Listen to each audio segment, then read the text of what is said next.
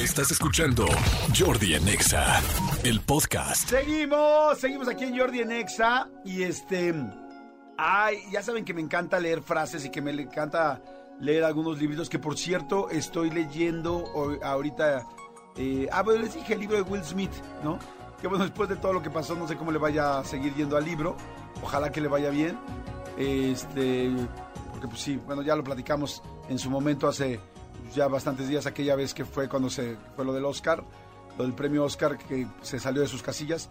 Creo que estuvo muy mal, pero también creo que cualquier persona se puede salir de sus casillas y que nunca sabemos la, la película completa, ¿no? De qué estaba viviendo, pasando. Pero bueno, ya en fin, ya hablamos mucho de eso. El libro es muy bueno, el libro de Will es muy, muy bueno, tiene muchísimos consejos de pues dónde, cómo ha llegado a donde ha llegado, ¿no? Habrá que ver si a lo, largo de la, a lo largo de la historia este suceso en los, en los premios Oscar resulta que le suma a Will Smith en lugar de restarle con los años de la popularidad. Capaz que había gente que no conocía todavía a Will Smith en el resto del mundo y ahora lo conoció a partir de esto. No lo sé.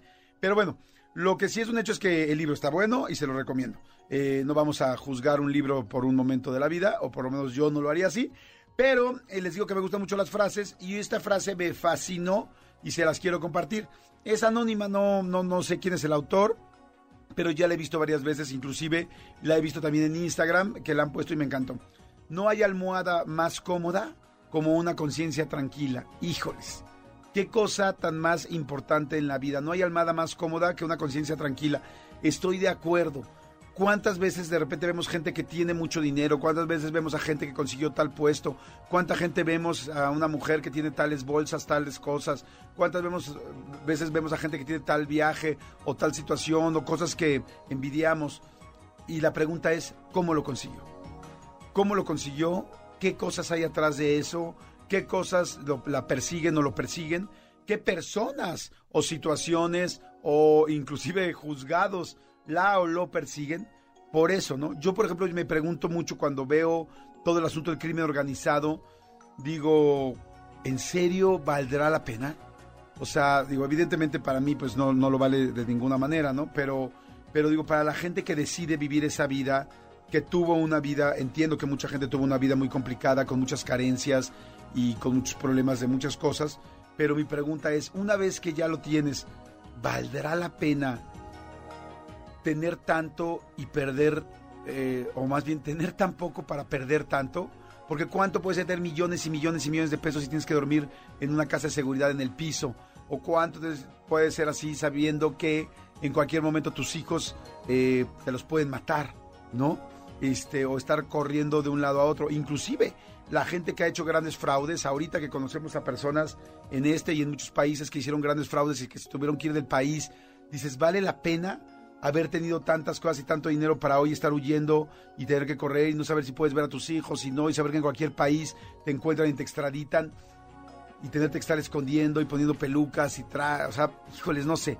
Por eso, eh, y olvídense ya, quizá ya me fui a cosas muy grandes y muy conocidas y muy mediáticas, pero simplemente es, yo sé que conseguí esto haciéndole mal a mi amigo, yo sé que conseguí esto dándole la vuelta a mi novio, a mi novia o a mi pareja, yo sé que conseguí esto haciendo mal, o sea, puedes dormir tranquilo, verdaderamente te sientes al 100% con eso, por eso las almohadas eh, pues no tienen mucho que ver con si son soñare o no, si son duras, rígidas, medianas o pesadas o largas o king size, sino sobre qué te duermes.